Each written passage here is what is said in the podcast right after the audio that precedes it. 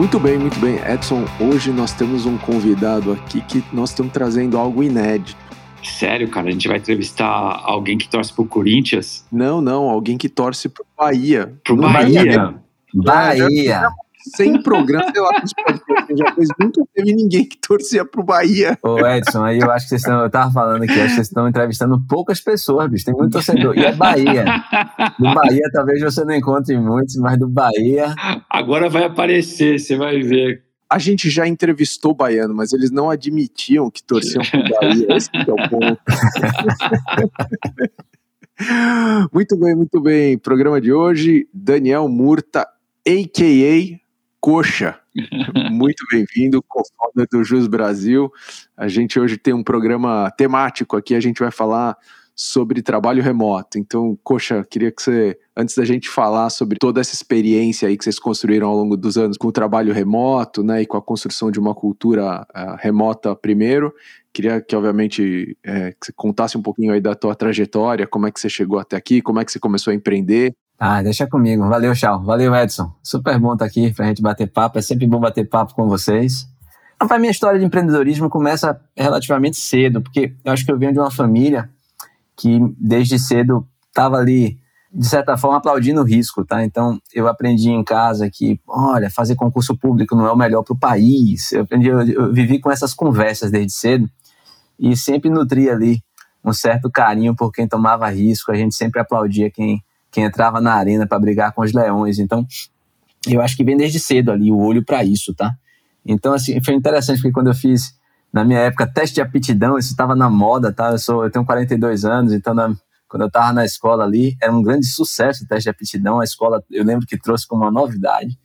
E o meu teste de aptidão deu um teste diferente, porque ou seria bom para muitas coisas ou não seria bom para nada, né? Assim, tipo, deu muito dividido, muito distribuído. Então, eu acho que eu sempre tive essa versatilidade de olhar para as coisas e onde o desafio estava, eu simplesmente ficava interessado. Então, acho que isso conversa um pouco com o empreendedorismo. Então, eu acho que é o que eu aprendi em casa, tá? Primeiro a gostar assim.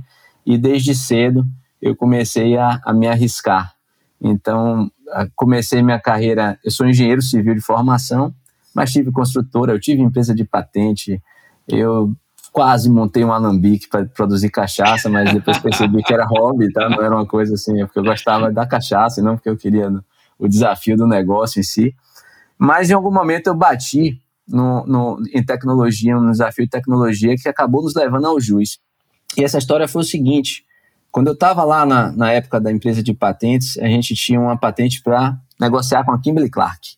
E esses caras me mandaram um non-disclosure agreement é, numa época que eu não tinha quem pedir para me ajudar ali. Revista aqui, esse contrato em inglês e tal. E nem tinha grana para ir pegar um advogado de fora para olhar. Então, o que, que eu fiz? Né? Eu fui para o Google. Eu acho que eu passei ali 46 páginas de resultado do Google procurando modelo de contrato para criticar aquele non-disclosure agreement, que supostamente era pretty standard, então eu, eu, deveria confiar e assinar, mas eu sei lá, né? Eu já não sei das coisas hoje, imagine quando eu tinha 20 e poucos anos. Então, é, é, muito inseguro ali, fui procurar. E aí, depois de passar tantas páginas, a busca que eu fiz foi Non-Disclosure Agreement Form, né? Que era, eu estava procurando ali um modelo. Quando eu passei, cheguei lá na página 40 alguma coisa, tinha um resultado que chamava Find Forms, eu abri, e esse, esse resultado era uma página de erro, é, mas tinha lá um campo de busca, e claramente era um buscador que chamava Encontre Contratos, né? Encontre Modelos, e aí eu fiz minha busca lá dentro agora, um Non-Disclosure Agreement, e achei lá dezenas de modelos de contrato para isso, alguns criticados para advogados, outros não, alguns gratuitos, outros pagos. E eu já fiquei ali inculcado por que, que o Google trouxe esse resultado tão lá atrás, né, na página 40 e alguma coisa, e por que que quando ele trouxe o resultado ele levou para uma página de erro. E aí foi aí que lá em 12 anos atrás a gente se deu conta que existia uma, uma porção de informação da internet que buscadores, por questões técnicas, não conseguiam enxergar. Né? É, na época estava se discutindo se o nome ia ser Deep Web ou se o nome ia ser Surface Web, é, ou, ou, se ia ser, sorry, se ia ser Deep Web ou se ia ser Invisible Web, as opposed to Surface Web, né? O Surface Web é onde os buscadores enxergam. Acabou ficando o nome Deep Web. Hoje, quando as pessoas falam em Deep Web, associam muito a Dark Web. Dark Web é só um pedacinho da Deep Web, tá? Então, imagina que quase todas as patentes do mundo estão escondidas atrás de campos de busca, como desse buscador Find Forms. O que acontece é que um Google, quando ele está indexando, se ele acha uma página de edson.com, e lá tem um, link para chalfon.com, ele segue esse link, indexa a página de Edson e a página de Chalfon. Só que na página de Chalfon tem um campo de busca que esconde informação do buscador, ele não consegue interagir com aquele campo de busca e achar informação. Então, a Deep Web é basicamente isso aí, de uma forma bem simplificada. E além da Dark Web, tem aí as patentes do mundo, todas as informações públicas, uma série de bases de dados especializadas, tem muita informação legal, muito bacana, escondida atrás desses campos de busca. Foi aí que surgiu a empresa que é a Viragens Brasil, tá? Ela começou como Goshme, a ideia era, a gente tinha um, era, vinha do Oh My Gosh ali, era tipo dizer assim, me surpreenda, né? A ideia era essa, a gente montou uma empresa com esse nome. Não deu muito certo para o mercado brasileiro, porque quando a gente ia registrar um contrato, falavam Gosme, não conseguiam falar Gosme, era um nome para fora. O projeto também tinha essa ambição, né, de ser um projeto para fora e tal. E o que a gente queria era encontrar todas as bases de Deep Web do, do mundo, de todas as línguas, e trazer aquela informação para a Surface Web, para que as pessoas pudessem encontrar informação muito relevante. Fomos para Vale do Silício, pô, sei lá, 2006, muito tempo atrás, numa época que Venture Capital estava engateando no Brasil, a gente não tinha esse acesso de verdade. Lá também chegam um engenheiro civil e um estudante de direito, que meu sócio Rafa era estudante de direito na época, querendo grana para fazer um buscador que indexar 500 vezes o volume de informação do Google. Os caras sabiamente entenderam que era esparro botar essa grana, não botaram, a gente voltou para o Brasil com a ideia de que a gente tinha virado uma empresa de fazer business plan, a gente tinha feito, sei lá, 38 versões em inglês. Eu falei, ó, oh, bicho, é melhor, Rafa, a gente pegar essa energia e tentar fazer esse produto de alguma maneira. E de fato o produto era muito grande, vamos reduzir o escopo, né? Dessa redução de escopo, em vez de pegar todas as áreas de conhecimento, todas as línguas do mundo, bora escolher uma. Formação pública brasileira é a maior, provavelmente o maior vertical, o maior deep web do mundo, quando se olha verticalmente, tá? É, a gente estima aí um bilhão de novos documentos por ano. O Jus Brasil não consegue crawlear todos e é focado só nisso, então imagina. É, na época, estimava-se, né, na época que a gente tomou essa decisão, estimava-se que a internet brasileira não tinha um bilhão de documentos únicos, replicados sim, mas não de documentos únicos. Então a gente entrava com um produto que sozinho produzia uma internet brasileira por ano de informação. Então a gente reduziu o escopo. Formação pública brasileira fazia muito sentido por várias questões, né? E aí daí surgiu o Jus Brasil, numa história muito resumida aí. Né? O que é que a gente faz? A gente usa a tecnologia de busca para abrir a informação pública brasileira que fica escondida de buscadores nessa Deep Web e trazer ela para Surface. E aí, que, que ano que foi isso, Daniel? Isso aí foi 2008. E foi nessa época que você encontrou o precursor do Venture Capital brasileiro, o, o Eric. Não, o Eric já foi mais depois. O Eric já foi 2013. Rapaz, a gente ficou tão revoltado com, com a frustração de tanto esforço para pouco, para pouca confiança, né? Tipo, a gente não conseguiu nada. Que chegou um momento que a gente fez assim: olha, quer saber de um? Agora a gente vai bootstrap por questão de honra. Não tem conversa para investimento chegar. Quando o Monachi chegou na gente, chegou com um bom trabalho de investigação, porque a gente era bem avesso aos ciclos de, de VC já, né? A gente teve uma experiência frustrada e ficou meio. ficamos chateados, né? Então, foi engraçado. Na época, o Thiago Raché é, foi, foi quem chegou na gente, né? Ele não está mais no Mona, mas esteve no Mona por um tempo. E foi engraçado, porque só para. O contato dele, acho que a gente respondeu uns dois meses depois que ele mandou. Então, imagina só, tá? É, e sem nenhuma esperança, porque a gente foi muito frustrado ao longo da. Era muito cedo, a gente aconteceu muito cedo. E, e lembra que é Salvador, Bahia o projeto. Então, não era nem Rio São Paulo, tá? Não era nem um eixo, era mais difícil ainda, era um lugar que não tinha ainda cenário. Então o que que aconteceu? Chegou um ponto que quando o pessoal entrou em contato com a gente, pediu um business plan, a gente estava tão chateado com a palavra, né? Que a gente falou, ó, oh, bicho, se depender de business plan, a gente não vai conversar. Então, a gente meio que ainda foi resistente, viu? O Monachis foi muito visionário e, e, e, assim, muito, muito amigo de, de insistir e, e recuperar nossa fé porque a gente ouviu muito, muita gente se dizendo VC no Brasil. E não era VC, não era verdade, né? Era private equity disfarçado de VC, era qualquer tipo de coisa, só não era capital, só não era venture capital. Então, eu acho que a gente se amargurou com o assunto. Mas no final, ainda bem que insistiram, porque tem sido uma parceria bem legal, são ótimos sócios e fizeram toda a diferença na história do juiz. Bem legal. E, Coxa, conta um pouco que momento, né? O José é uma empresa referência, né? Nessa coisa do trabalho remoto, assim. Que momento a empresa entrou nesse modo remoto, né? E, e aí, quais foram os desafios, por que, que isso tudo começou lá dentro? Chau, é, é engraçado, essa, essa pergunta eu consigo respondê-la muito melhor hoje do que eu responderia na época, tá?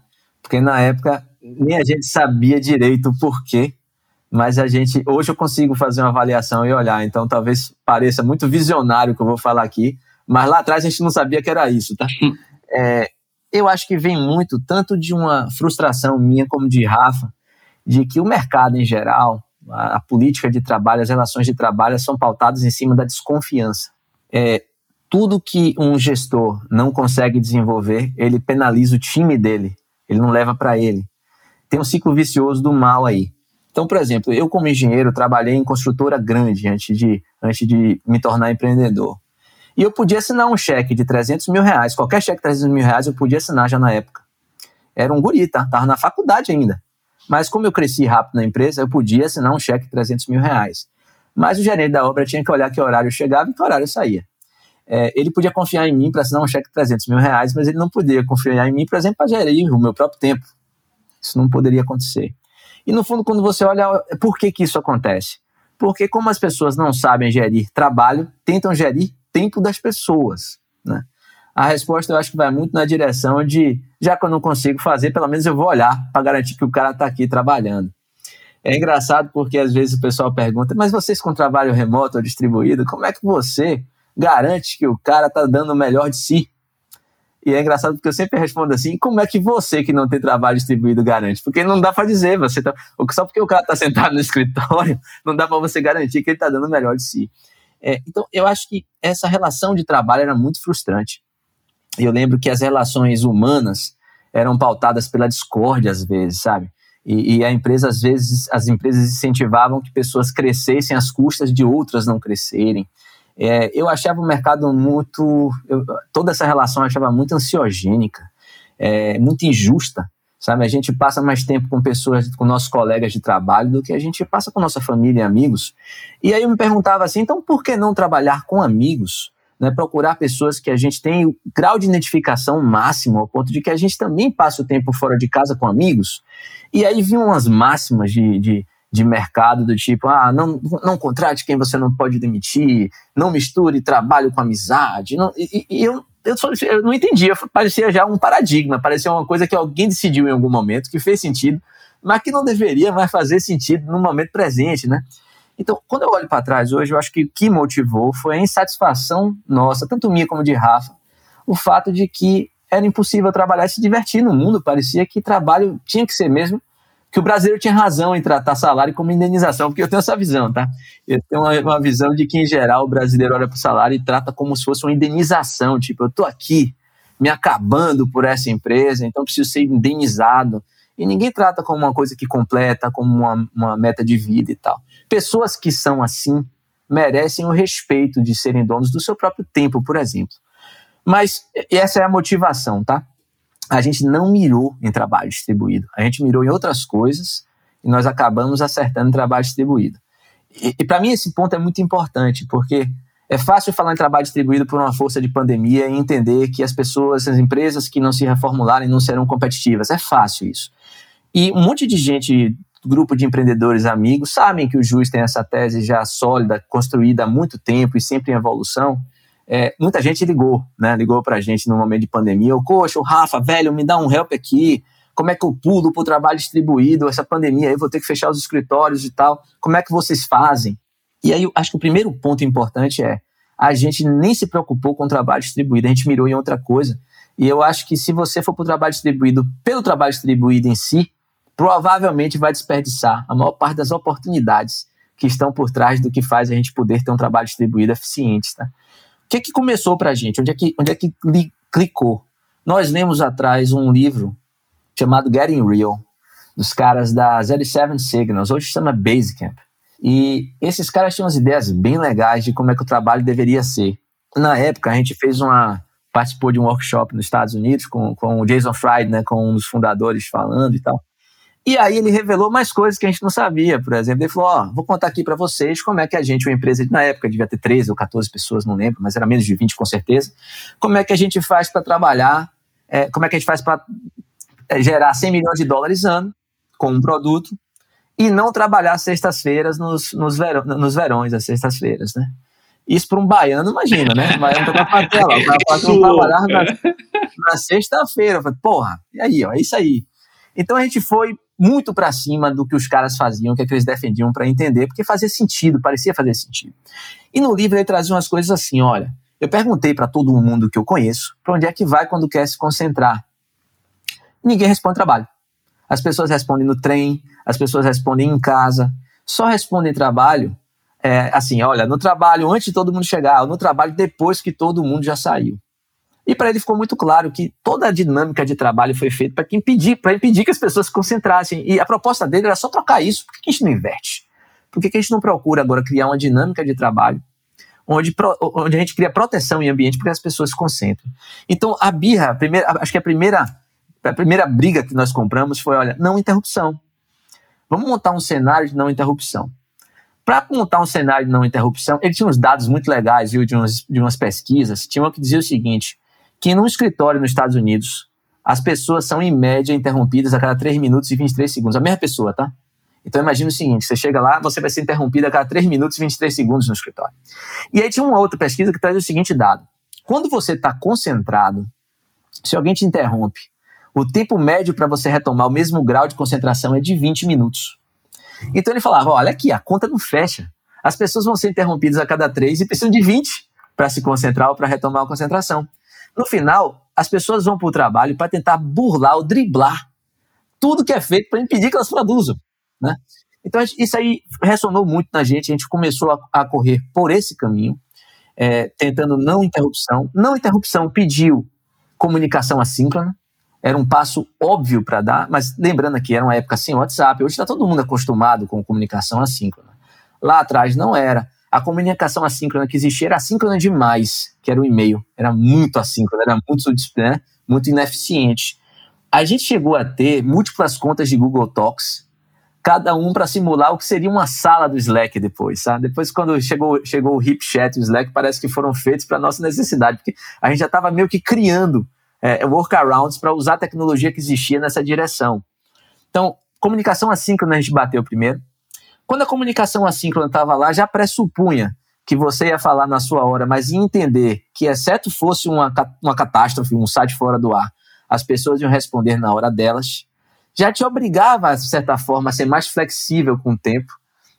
Isso foi empurrando para que as pessoas pudessem ter agora menos interseção de tempo no dia a dia. Novos desafios foram surgindo. Um deles era como é que eu não. Tá bom, eu posso responder no meu horário, então eu posso ter certa flexibilidade de tempo mas se eu não tiver. Então quer dizer que eu posso chegar mais tarde? Ou sair mais cedo? Ou, ou, ou não vir em determinado dia? Isso foi começando a acontecer naturalmente, porque fez sentido para a gente, e também se sentia com um mínimo controle. O controle não deixa de ser uma ilusão, mas a gente se sentia com um mínimo controle, do tipo, ó, dá, dá para entender o que está acontecendo. E aí, quando a gente foi estendendo isso, novos desafios foram surgindo. Um deles foi: olha, mas se eu ficar muito tempo fora da empresa, se minha interseção for curta, eu posso perder aquele momento que Chalfon e Edson se levantam para ir na Copa. E a gente sempre sabe que esse, quando esses dois caras se levantam juntos, vai sair coisa boa, que a gente precisa estar tá ali perto para ver e tal. E o que foi que a gente começou a fazer então? Olha, bora começar a assumir compromisso de levar o contexto para dentro da comunicação assíncrona. Então a gente começou a adotar repositório de truth, né, de verdade, para ter contexto e comunicação. A gente começou a comunicar com, com o contexto o tempo inteiro. É, a, a, gente foi começando a alargar um pouco mais de repente a gente vira e fala assim: olha, quer deixar as pessoas ainda mais à vontade com não monitorar a Copa? Vamos botar também, com, é, é, vamos documentar também as decisões. Então, por exemplo, no JUS a gente tem algumas reuniões, a gente chama de touch point meetings, que são as reuniões regulares de conselhos internos, e essas reuniões elas ficam agendadas para servir de touch point e para que a gente possa chegar ali e gravar. Todas as reuniões de conselhos internos, do financeiro a produto, passando todas, são filmadas e são publicadas em canais abertos do nosso Slack. Algumas dessas reuniões acabam hoje já virando é, eventos completamente assíncronos, tá? A gente faz reunião de conselho, às vezes financeiro assíncrono. O financeiro é, divulga todos os dados, a gente puxa as pautas. Eventualmente vai ter uma coisa ou outra que a gente considere sensível, quando toca alguém, quando toca outra empresa. Esses assuntos a gente joga para canais privados, mas é muito raro acontecer. A parte que não é privada a gente deixa em canais abertos. Aí agora a pessoa já tinha a possibilidade de ter contexto, mesmo não estando ali, ou lá, ou acolá em outro, naquele horário ou naquele outro horário. Elas podiam se sentir participadas, inclusive, e até participando das decisões, porque nada impedia que você chegasse lá e botasse uma, uma, um comentário na thread daquela decisão que pudesse reformar ela em tempo. E aí a empresa foi. Um belo dia, eu estava trabalhando a semana inteira com a Gemarie lá no Juiz, e eu costumo sentar, costumava sentar, né, na época eu morava em Salvador ainda e gostava de ir aos hubs, mas costumava sentar no quinto andar e lá no sexto. E por algumas horas, eh, por alguns momentos do dia, a gente trocou mensagens e fez um trabalho junto, até que no terceiro dia, assim, eu falei, ô G, vamos compilar tudo aqui numa reuniãozinha aqui, embora no aquário, sentar aqui pra gente conversar? E ela falou, não, mas eu tô no Chile. E, e eu achei que ela estava no escritório, tá? Na semana inteira. E aí, foi, aí ficou claro que a gente mirou em uma coisa e tinha acertado em trabalho remoto. Lá a gente chama distribuído pelo seguinte: nós temos hubs, hoje, hoje o Just tem hub em Salvador, Belo Horizonte, São Paulo, Manaus e tem um micro hub aqui em Lisboa. É, quem vai ao hub acaba indo para o hub para exercitar o seu direito de trabalhar remoto, só que sem ser interrompido, porque o ambiente criou, a gente no ambiente, a gente usou o ambiente para criar essa dinâmica. Então, os salões, onde todo mundo tem mesa, são lugares de silêncio, não são lugares de colaboração. Funcionam muito mais próximo de uma biblioteca. Quem trabalha, quem trabalha no mesmo time não senta junto numa mesma ilha. A gente não tem, salvo engano, pode ter um ou outro, mas salvo engano, a gente não tem nenhum time no Juiz que seja 100% geográfico. Os times são espalhados pelo Brasil. E a gente tem essas cinco sedes e cinco hubs, mas somos hoje 250 espalhados em 42 cidades diferentes. Então, olha como é o, o, o grau de distribuição. Então, no final, é uma empresa que constrói hubs não para que exista trabalho alocado, mas para dar para as pessoas, a um estilo coworking interno, a um ambiente que proteja a concentração delas, caso elas não tenham o melhor em casa, tá? Mas, em geral, a pessoa vai para lá e acaba seguindo todos os ritos de quem está em casa segue. Então, por que isso tudo aconteceu? Porque a gente mirou e não interrupção. E uma coisa foi levando a outra, procurando produtividade, procurando respeitar as zonas de concentração máximas de cada um, né? E aí uma coisa levou a outra e no final o trabalho distribuído apareceu na nossa vida. Então, eu acho que dá para ir direto para o trabalho distribuído, mas eu não acho que as pessoas deveriam abrir mão da, de fazer isso em prol da produtividade, não em prol da pandemia que vai passar, entendeu? Claro. E há quanto tempo vocês estão nesse modus operandi? A gente desenvolve desde que começamos, mas eu acho que a gente ficou começou a ficar um pouco mais assíncrono ali no segundo ano de empresa. Eu acho que foi a gente acertou o assíncrono. E aí foi bola de neve. Acho que muito cedo a gente se sentiu distribuído. Acho que no quarto ano de empresa a gente já se sentia plenamente distribuído, quarto, quinto ano. De lá para cá, acho que é algo que a gente vem aprimorando. E como overhead distribuição, acho que o tema é comunicação, né? Como garantir o alinhamento. Todo mundo fala assim, ó, senti que agora que minha empresa ficou distribuída, é, produzem mais. É mais é mais fácil de produzir com a empresa com a, com a empresa remota. É mais difícil de se alinhar com empresa remota. O difícil é você alinhar essas duas coisas, né? A produção e o alinhamento dos times, visão de empresa e coisa e tal. Então, é uma coisa que a gente vem sempre tendo que renovar, porque existe esse, esse dilema de que a comunicação, eu não me lembro o nome do teorema que prova, mas que mostra que a comunicação cresce de forma exponencial, é os desafios de comunicação. Então, a estrutura que servia para a gente quando nós, nós éramos 20 não serviu para 21. Aí a gente teve que mudar, isso escalou até 40, 50, de repente desmoronou, não funciona mais, o alinhamento não é mais o mesmo, a gente vai lá, repensa a forma como o Slack funciona, repensa a forma como a gente faz os nossos ritos, o que é que pode ser mais assíncrono, o que é que deveria ser menos assíncrono. Aí a gente consegue escalar para 100, quando chega em 100, passa para 101, parece que tem algum número mágico ali, as coisas.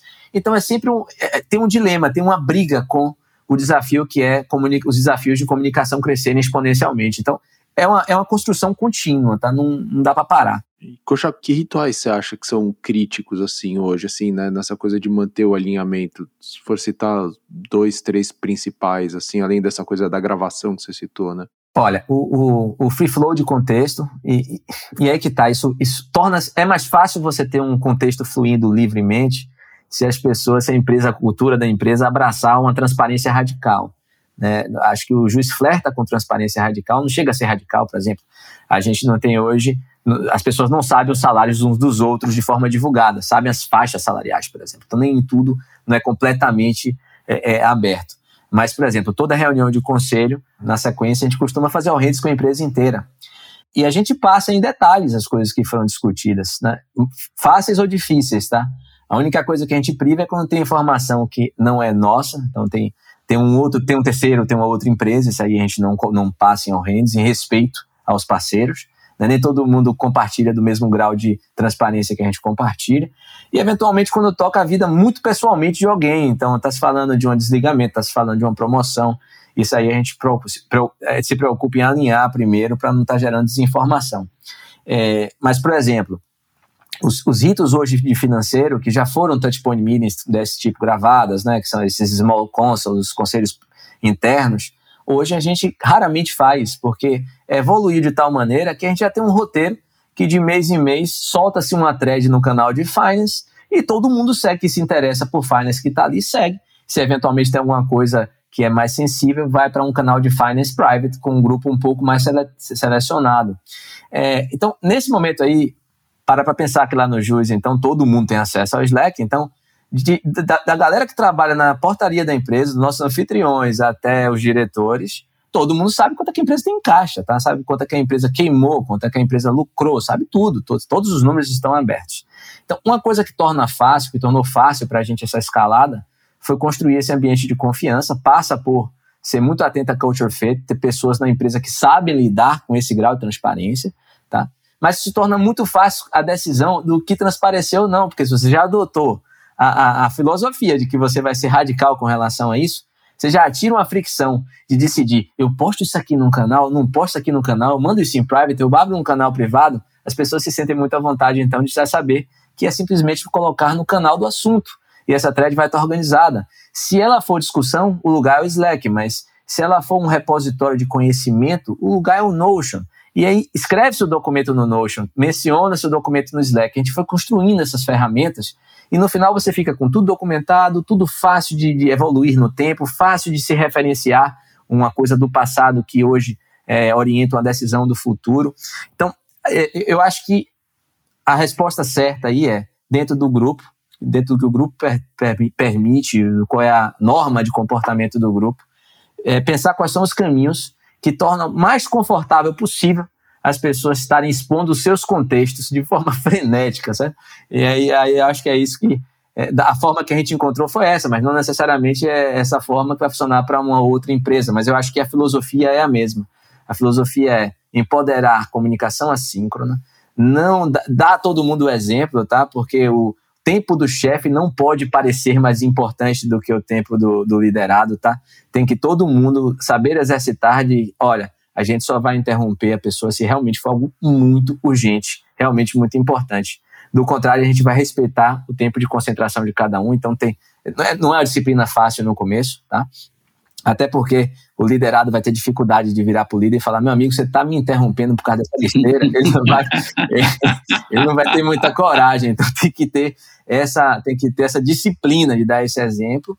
E aí, na sequência, se você conseguir colocar a comunicação assíncrona para rodar e garantir que não seja necessário as pessoas monitorarem o ambiente para que suas carreiras evoluam, isso basicamente é deixar contexto fluir pela comunicação assíncrona e deixar decisão fluir pela comunicação assíncrona, aí as coisas acontecem. Não é o, o difícil é só você você manejar isso da melhor forma enquanto a empresa cresce de headcount, enquanto a empresa escala, porque às vezes fica muito broad, você precisa repensar a forma como você compacta um pouco mais os núcleos de discussão. O Ju chegou a ter 300 canais no Slack em algum momento, era um absurdo, você não conseguia nem achar os canais de conseguir começar, então compacta mais os canais, compactar demais faz os canais correrem muito rápido.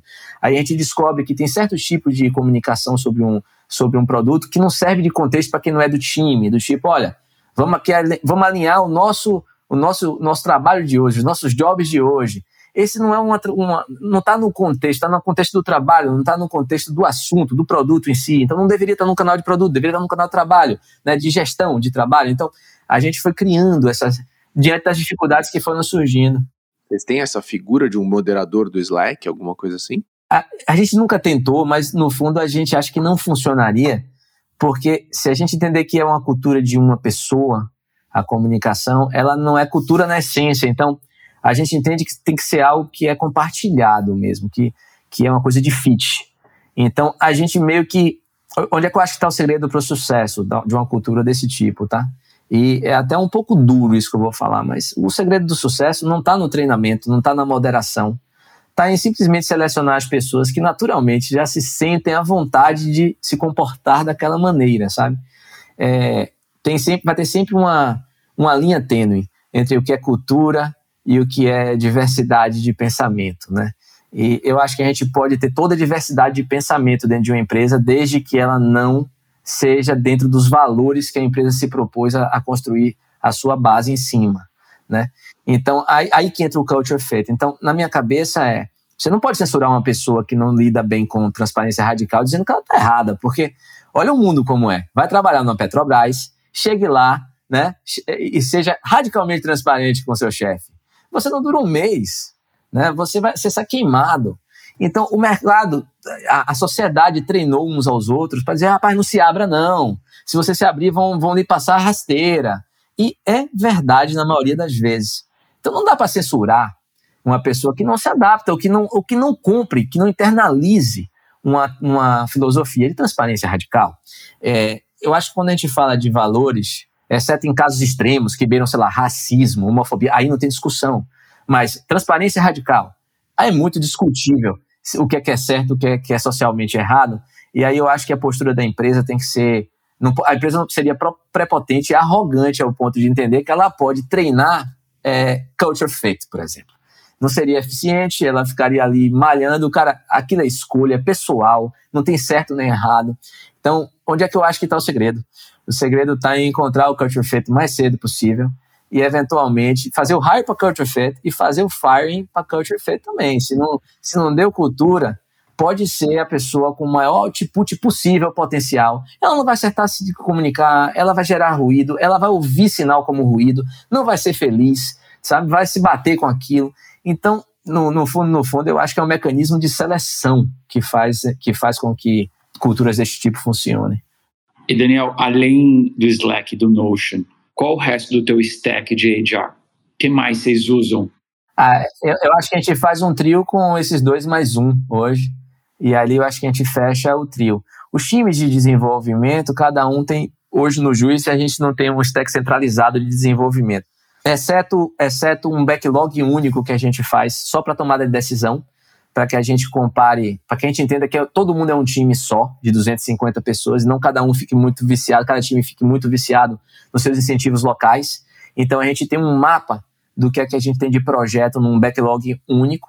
Esse a gente bota no Air Focus hoje, e a gente desenvolveu uma, uma fórmula de priorização, e a gente revisa isso de tempos em tempos com os heads de produtos mais locais, para a gente tomar uma decisão pela empresa e não pelos times em si, e tentar deixar os times um pouco mais flexíveis para a gente fazer, continuar sempre uma startup, né, fazendo a batalha da vez e não preso no org chart que nós montamos e coisa e tal. É, fora isso, internamente, cada time tem liberdade de escolher quais são as ferramentas que usam. Tem muita gente hoje que faz seus backlogs no próprio Notion, tem muita gente que usa GitHub para fazer backlog, inclusive, e aí vai a Asana, começam a entrar várias ferramentas. E aí cada time faz o seu e a gente cuida só que exista uma comunicação na interface e que a gente passe todos contra todos na hora de tomar as decisões de priorizações, de priorização, então por isso a gente usa um backlog único. Mas em geral é Slack, pra, Slack Zoom para comunicação, Slack para comunicação assíncrona, Zoom para comunicação síncrona e Notion como nosso repositório de conhecimento. E, Coxa, é, e quando dá problema, cara, como é que vocês buscam assim detectar alguém do time que está com alguma dificuldade, está com dificuldade de, de, se colocar, de falar, né? Que tipo de protocolo, o que, que vocês fazem? Olha, eu acho que hoje a gente, de novo, eu, eu vou passar para o culture fit, porque eu acho que o formato do juiz ainda funciona melhor para aqueles que são mais autônomos, sabe? Aqueles que gritam quando as coisas não vão tão bem, sabe? Então, mas eu acho que isso de certa forma dialoga com a cultura que a gente vende lá no começo, que é liberdade com responsabilidade. Então, a ideia é procurar as pessoas que podem ser os melhores gestores de si próprios, né? É, teve um caso engraçado no Jus uma vez que um dos desenvolvedores, isso lá no comecinho, tá? É, ele fez uma instrução errada no código e fez com que nós perdêssemos alguns servidores, né? E numa época que a gente não tinha o padrão de desenvolvimento que a gente tem hoje, então a gente não sabia em que grau a gente tinha o backup do que a gente perdeu, tá? Então foi uma, uma virada de dia para noite, para o outro dia, bem tensa, porque e nessa época a gente não era remoto ainda, mas eu, eu lembro que o desenvolvedor nos ligou e falou: Eu faço o que? Tô indo para aí. Eu falei: Não, rapaz, não perca o tempo da vinda. Entra de casa aí, a gente entra daqui, bora tentar resolver o mais rápido possível e tal. Resolvemos, recuperamos 98%, perdemos alguma besteirinha, mas foi aquele wake-up call de que a gente tinha que fazer as coisas mais bem feitas. E no outro dia ele chega para trabalhar, né, o desenvolvedor, e, e, aí todo mundo brinca com ele, fala, mas rapaz, você ontem e tal, dá uma risada e tal. E eu não tinha falado nada, mas eu não tinha falado nada com ele, porque eu estava no vício das coisas que eu tinha chegado para fazer. E aí, em algum momento, ele me chama assim, ele falou, poxa, pode ir comigo aqui na, na sala de, de reunião, que eu quero falar com você. Todo sério. Né? Falei, bora. Aí eu já ia quebrar o, o clima e falar, pô, bichinho ontem e tal. E ele fez, rapaz, eu não aguento mais, você não vai me falar nada, não. Você não vai me demitir, você não vai reclamar, você não vai falar nada. Aí eu falei, velho, me diga aí, tem alguma coisa que eu possa te falar que você não já se falou dez vezes pior? Aí ele falou, rapaz, não tem. Eu tô aqui arrebentado com esse assunto, eu não dormi, eu não acredito, não sei o quê. Eu falei, pois é, pô, fica tranquilo, a gente entende quem você é, a gente entende que o melhor interessado pelo seu próprio sucesso é você, que você é o responsável por isso. Então, Acontece, hoje foi você, amanhã eu vou fazer uma besteira. E a gente vai aprender com ela, a gente vai seguir, um cuidar só para aprender com ela e acabou, tá tudo certo.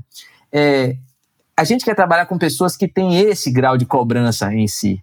É, o que eu percebo mais no Juiz, especialmente quando a gente está com o time azeitado, é sempre um efeito sanfona, né? Quando a gente cresce, a gente erra um pouquinho mais do que acerta, aí precisa corrigir isso, a gente vai sanfonando. Mas nos momentos de time super azeitado, com as pessoas que a gente já tem certeza que estão azeitadas, que tem fit ali, é muito mais comum a gente ter que falar algo do tipo assim, velho, para de trabalhar, rapaz, segura um pouco, não vai, você vai dar burnout, do que eventualmente está tendo que identificar o problema. Essa, essa pessoa chega, ela mesma alerta, ela mesma puxa. Quando a gente começou recentemente um crescimento mais intenso, né? O Ju está experimentando aí. A gente demorou de achar modelo de negócio, tá? Então, por muito tempo a gente patinou, a gente ficou andando de lado ali. E de uns dois anos para cá, a gente saiu de 40 pessoas para 250 e duas rodadas, valuation subindo de forma bem legal. E a gente vinha patinando, inclusive valuation, uma coisa que a gente não estava achando um modelo. Achamos o um modelo, tudo encaixou e a gente agora pegou um, um, uma, uma curva de crescimento bem legal. E aí a gente teve que lidar com um crescimento mais rápido. Isso é uma coisa nova para a gente lidar com um crescimento tão rápido, tá? E daí algumas, algumas leituras, por exemplo. A gente entra nessa, né? Olha, bora aqui, a gente precisa treinar quem está entrando, está entrando muita gente, a gente precisa fazer performance review para identificar se as pessoas estão sabendo como é que a carreira delas está andando. a gente precisa fazer leadership assessment, embora saber como é que as pessoas veem os líderes, se tem um problema ali, se não tem um problema lá. Super legais os exercícios são. Eu acho que os exercícios ainda, em geral, são muito verbosos, podiam ser coisas mais concisas. Há quem consiga fazer isso bem de forma concisa, né? Você tem um, um Netflix repórter que só faz 360, não faz performance review, né? Que é one-on-one 360. Então tem que ver direitinho, que é que encaixa mais pra gente lá. Mas qual é a reflexão que vem aqui sobre o assunto, tá? Muito perigoso o momento de você imaginar que achar isso é uma culpa da empresa e eventualmente. Porque, sabe como é que isso volta para a empresa? Como é que isso volta para a liderança? Tipo assim, eu não posso demitir esse cara porque demitir esse cara é culpa minha, foi eu que não rampei ele. É, e isso é uma verdade em muitos casos, mas em boa parte do caso, se não a maioria, o que acontece é que tem ali é uma falta de culture fit, sabe? Então a gente está meio struggling com como é que a gente acha esse pace de a empresa tem que identificar mas a empresa quer trabalhar com pessoas que são melhores gestores de si próprios. Então, não pressupõe que a gente que tem que estar na conta dessas pessoas também levantarem a mão e falar preciso de ajuda. É, a gente está sofrendo com esse balanço ainda. Estamos tentando achar um lugar no, no meio dos dois aí. Boa. Ping-pong? Ping-pong. Vamos lá, coxa, que você está lendo. O que é que eu estou lendo? É, eu terminei hoje o Shape Up, que é o livro do. que é um livro do, do, do pessoal das 07 Signals, do Ryan Singer, que é o designer de lá e ele mostra em detalhes qual é todo o processo todo de, de, desenvolvimento de produto deles, desde a modelagem, passando por priorização até a execução, com exemplos reais do produto deles dentro. Então, super legal de ler, tá? Recomendo pra caramba. Uns mindsets bem legais por dentro, que cabia a gente falar aqui só um, um podcast inteiro, só do mindset desse livro aí. É, eu tô lendo também do Pedro I, A História Não Contada, é, de vez em quando eu gosto de pegar uns livros assim de história. Como eu mudei para Portugal há três anos, está sendo legal pegar agora livros que contem a história dos nossos, dos no, das nossas celebridades históricas, mas partindo desde a infância deles, porque aí eu começo a relacionar a história com os lugares que eu estou conhecendo aqui agora. Então, É, esse livro é bem legal porque é a história dele contada através da análise das cartas da, da corte.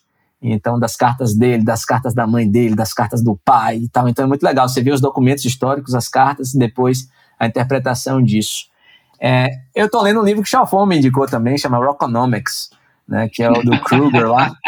e é um livro bem legal que, que conta economia através da indústria da música e aí torna mais fácil absorver os conceitos de economia. É, tem mais alguns livros abertos, eu tenho essa estrutura de leitura que eu fico lendo alguns livros ao mesmo tempo, que eu vou me cansando da linguagem do autor, mas é, os últimos três que eu, que eu tô lendo mais, acho que são esses três agora. Quem te influenciou? Ah, que pergunta difícil, né? Porque tantas, tantas pessoas influenciaram, influenciam. Sei lá, vou falar quem me. Quem eu primeiro me lembro, assim, minha primeira influência, minhas duas primeiras influências, assim, claras. É, uma foi Einstein, é, porque quando eu estava ali tentando entender qual era o meu perfil de inteligência, eu me bati, sempre gostei do assunto de física e de questionar a realidade, eu sempre gostei disso. E aí eu me bati com um cara que falava dos assuntos mais difíceis da forma mais simples possível, eu achei isso genial. É, acompanhei ele um pouquinho desde novo, desde, sei lá, 6, 7 anos de idade, eu já me interessava pela figura. Não sei se me chamou a atenção aquele cabelão de maluco, aquelas poses que ele fazia com a língua, não sei o que, não sei se foi isso. Mas é, é, acompanhei e vi que era uma pessoa socialmente bem postada, com opiniões equilibradas. Então, eu acho que foi o primeiro, uma primeira influência que eu listaria, assim. É, vou, vou listar uma pessoa da família também, que eu tenho tantas, mas meu avô materno, o Simão, ele, ele me ensinou muito cedo que rir de si mesmo era importante e que lidar com situações difíceis com um sorriso no rosto era mais fácil. É uma inspiração, não, não, não que eu faça isso tão bem, tá? Mas até talvez por não fazer e por ficar nessa busca, é, eu me lembro dessa inspiração assim, mas aí vai ter uma porrada, né? Tem que se inspirar em muita gente boa, então. Boa. Uma fonte de informação no teu dia a dia? Ai, pô, também são tantas, né? Eu acho que o TechCrunch eu gosto de acompanhar muito. O, o, como a gente tem um grupo, por exemplo, no Juiz que distribui muita informação, o Slack, o nosso Slack interno acaba sendo uma fonte de informação. Então, colegas me dão muita dica do que estudar, do que checar. Então, Lá a gente tem uma cultura, por exemplo, de compartilhamento de informação, que todas as sextas-feiras são voltadas ao conhecimento. Então, imagina que quando os times fazem seus planejamentos, costumam não contar com a sexta-feira como dia útil, porque a sexta-feira é um dia que todo mundo vai falar do que está estudando um para o outro, vai apresentar as últimas tecnologias que trabalhou ou falar de alguma coisa que ama. E aí surgem os temas mais legais, a gente acaba entrando em filosofia. Então, eu acho que colegas que a gente admira são sempre boas fontes de informação. E aí eu botaria Slack, mas eu acho que o Slack é só o meio a fonte mesmo são os colegas. Um ritual do teu cotidiano? Preciso de mais rituais no, meus, no meu cotidiano. Acho que um que eu nunca abri mão foi de ter pelo menos uma refeição por dia, sentando com os filhos, ou com minha esposa e com minha família quando está aqui em casa e tal. Então, é, ter um, eu, não, eu não aceito que seja tão assíncrono assim a minha relação de família. Ter um, pelo menos um rito síncrono ali por dia. Eu acho que eu listaria esse aí. Ó, essa aqui você já falou várias, né? Mas eu vou ter que perguntar porque eu pergunto para todo mundo, uma ferramenta indispensável de trabalho. É, aí vai ter, vai ter Zoom, vai ter Slack, todas essas que nós falamos aí, né? É, o Notion está sendo uma ferramenta muito flexível. O WhatsApp, se você souber usar também, se não se atrapalhar com as coisas do dia a dia, é, é, também funciona bem. Eu acho que agora eu estou procurando ferramentas que ajudem a não interrupção do, a gente tem hoje a gente tem muito primes de interrupção, né? Tantas notificações e coisa e tal. É, eu estava olhando, Chal, dentro da lista de leituras do, de empreendedores recentes, é crescente o número de livros que tratam disso, né? De olha como é que você não se não fica distraído com as interrupções das ferramentas que foram desenhadas para te deixar maluco, né? Porque foram desenhadas para isso. Recomendo muito aquele novo o, uh, Word Without Email do Cal Newport. É, eu tô com ele na lista. Eu tô com ele na lista para ler um lugar incrível em Lisboa que os brasileiros não conhecem.